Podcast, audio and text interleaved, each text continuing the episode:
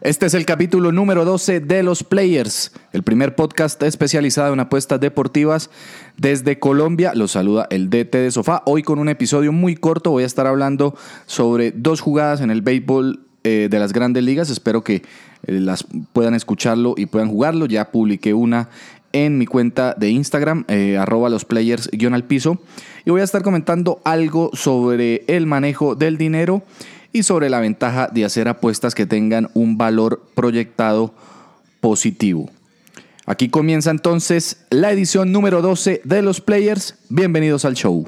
Esto es Los Players. Las mejores jugadas no solo están dentro de la cancha. Mejora tus apuestas con Los Players. Y ahora, el patrón. El DT de sofá. Bueno, comencemos entonces con la acción para esta noche. Tengo dos recomendaciones en el béisbol de las grandes ligas. La primera jugada va a ser baja de los primeros cinco innings o menos del total de carrera de los primeros cinco innings. Es, el total está en 4.5 carreras. El partido es entre los Rojos de Cincinnati y los Astros de Houston. El partido comenzará a 6 y 10 de la tarde hora de Colombia. Los lanzadores serán Luis Castillo, el dominicano por parte de los Reds, de los Rojos, y White Miley por parte de los Astros. Dos lanzadores abridores muy capaces, muy competentes. Luis Castillo es de hecho una, de las revelaciones este año en, la, en todo el béisbol de las grandes ligas. Es, eh, perdón, de lejos el mejor lanzador de la rotación de los rojos. No, ha permitido más de tres carreras en sus últimas cinco o seis apariciones.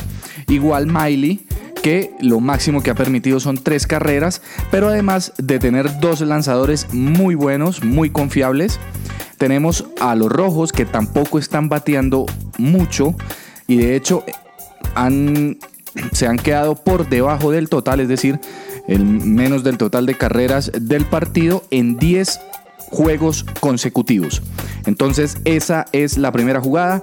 Baja de los primeros cinco innings en cuatro y medio, la mejor línea que pude encontrar en W Play menos 118.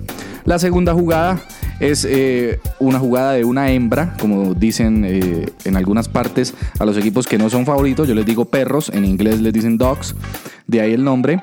Eh, los Tampa Bay los Rays de Tampa visitan a los Yankees de Nueva York. Va a abrir Masahiro Tanaka por los Yankees. Por los Rays va a estar lanzando Johnny Chirinos. Dos, un duelo de lanzadores interesante. Eh, Chirinos ha estado muy sólido. Tanaka comenzó muy bien, ha aflojado un poco. Pero yo creo que eh, el precio eh, para los Rays, que es un equipo que está solo a medio juego de los Yankees, es bastante atractivo. Los Yankees no vienen muy bien. Han bajado un poco su rendimiento. Contrataron, eso sí, a Edwin Encarnación, una, un dato importante. Pero mm, voy a tomar el riesgo con el, con el perro, con la hembra del, de la apuesta en los primeros cinco innings también. No quiero tener nada que ver con los bullpens, con los relevistas. Me gusta eh, como está planteado el duelo de los abridores para favorecer a los Reyes de Tampa. Entonces la jugada es apuesta sin empate primeros cinco innings, Tampa Bay a más 115 en CODR. Esta fue la mejor cuota que pude encontrar. Recuerden que en este tipo de apuesta, apuesta sin empate, si el partido queda empatado, me devuelven el valor de la apuesta. Es decir, la apuesta se empata. Eh, esas son entonces las dos recomendaciones. Vuelvo brevemente para tocar un tema de manejo de dinero y de las apuestas que es recomendable estar buscando para hacer. Ya regreso. Apuestas y deportes. Escuchas los players. Bueno, para complementar la información de las jugadas que les acabo de recomendar, el partido entre Yankees y Tampa Bay también comienza 6 y 10 de la tarde hora de Colombia. Solo les quería hablar brevemente de el manejo del dinero. Recuerden que hace unos días, hace unos episodios, perdón, estuve tocando el tema de no de evitar tal vez jugar esos favoritos que pagan tan poco. Y les voy a dar el ejemplo en mi caso eh, desde el mes de junio, eh, bueno, ustedes, ustedes saben que también les recomiendo llevar un control de las jugadas para saber, entre otras cosas, qué es lo que están analizando mejor, si de pronto son eh, mejores jugando los totales, el número de goles, el número de carreras, el número de puntos, o si son mejor jugando el handicap, o si analizan de mejor manera ganador, empate o perdedor. Eso es importante llevar ese control. Aquí en el mes de junio tengo aquí mi tabla y eh, en este momento, hasta el día de ayer, tengo, voy a contarlas acá, 1, 2, 3, 4, 5, 6, 7, 8, 9, 10, 11, 12 apuestas ganadoras hasta el momento. Y tengo eh, en el otro lado, es decir, en las perdedoras, tengo 1, 2, 3, 4, 5, 6, 7, 8, 9, 10, 11, 12, 13. 13 perdidas, 1, 2, 3, 4, 5, 6, 7, 8, 9, 10, 11 y 12 ganadas. Es decir, que eh, nominalmente estoy perdiendo, voy abajo una jugada en este mes, pero realmente estoy arriba. Eh, algún, estoy arriba más o menos como 20 mil pesos o 40 mil pesos y esto es porque por el tipo de apuestas que hago. Yo trato de no jugar, como les dije en, el, en, el, en, un episodio anterior, creo que fue en el, número 11, no evitar los favoritos que pagan tan poco. Aquí mirando rápidamente, las jugadas. Eh, la cuota a la que las hice, menos 108, menos 127, tal vez la más, la más, eh, la que menos me pagaba fue la que pegué ayer con eh, los Cubs de Chicago y José Quintana. en el run line más uno y medio eran favoritos los Dodgers, el equipo rival. En menos 130 la jugué en Rushbet, fue ganadora. Pero en general aquí veo menos 101, menos 117, más 100, menos 117, más 130, menos 110, más 100, menos 105, más 102, más 175. Entonces, ese promedio, yo creo que en promedio, eh, el promedio de todas las jugadas que he hecho debe estar cerca de menos 100, entre menos 110 y menos 115, calculo. Entonces, ¿esto qué quiere decir? Que yo puedo tener un, ritmo o un margen de acierto menor. Eh, es decir, tener más perdidas que ganadas, pero puedo estar arriba en el dinero. ¿Por qué? Por las cuotas a las que juego. Entonces, para que tengan en cuenta este factor siempre, eviten por favor jugar los favoritos tan, tan grandes que pagan tan poco. Hoy estaba viendo, por ejemplo, en el Mundial Femenino que Alemania estaba menos 2000 y que eh, Sudáfrica estaba más 4.000, obviamente ganó eh, Alemania el partido 4-0, pero hay que encontrar el valor, hay que encontrar el margen y un pago, una, una ganancia que sea acorde.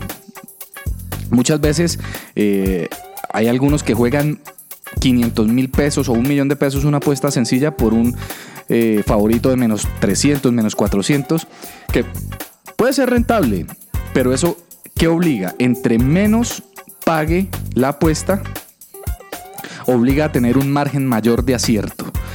Esto, este es el punto. Entonces, mi recomendación, muévanse entre, no, no jueguen nada más allá de menos 130 y de ahí, y, digamos del otro lado, es decir, apuestas que paguen, que doblen o más, sí, que, ustedes vean que pueden tomar el riesgo no me opongo a que jueguen un, un perro, una hembra de más 200, de más 300. Cuando ustedes lo vean, pueden, pueden apuntarle a ese. Esa era la recomendación. Ah, otra cosa bien rápida, estoy escuchando aquí un programa que, de Win Sports, ahí están hablando sobre la Copa América. Y eso es algo que voy a tocar más adelante, pero por favor, no tomen los, los, eh, los conceptos de los comentaristas deportivos como su base para analizar los partidos. No lo hagan. Ellos de apuestas no tienen ni idea. Entonces, no se dejen llevar por, bueno, y algunos ni de fútbol, ¿saben? Pues, entonces, eh, no se dejen llevar por estos comentaristas, ni por esos, ni por esos conceptos que ellos están en otro negocio. El negocio de ellos no es ganar apuestas, sino es comentar o intentar comentar sobre fútbol. Volvemos con el cierre. Mejor información, mejores apuestas. Los players. Bueno, vamos llegando entonces a este capítulo express muy rápido de los players. Recuerden los puntos de contacto, me pueden encontrar en arroba los players al piso en Instagram, también arroba players Colombia en Facebook y por supuesto el podcast lo pueden encontrar en SoundCloud, iTunes eh, y Spotify. Si les gusta el podcast, compártanlo, dejen un comentario, una calificación se les agradecerá. También me pueden escribir al dtdesofá.gmail.com. Ahí me pueden escribir inquietudes, preguntas, sugerencias, siempre son bien recibidas. Eh, si quieren que toque algún tema en específico eh, sobre las apuestas deportivas o si quieren comentar algo sobre algún partido que viene, me pueden dejar un comentario allí en el correo electrónico dtdesofá.gmail.com dtdesofá.gmail.com o en SoundCloud también pueden dejar un comentario, al igual que en iTunes. Entonces, em, ahí está la propuesta. Ah, voy, em, tengo un canal, abrí un canal en Discord, que es eh, una app para, y una página que es muy, utilizada por los gamers para comunicarse entre ellos. Eh, eh, tiene voz instantánea, video instantáneo.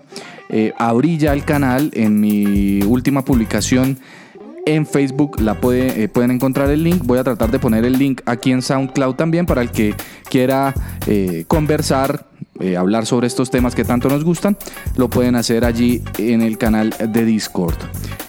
Llegamos entonces al final de este capítulo número 12 de los players. Muchas gracias y nos escuchamos la próxima semana. Se despide el DT de Sofá. Esto es Los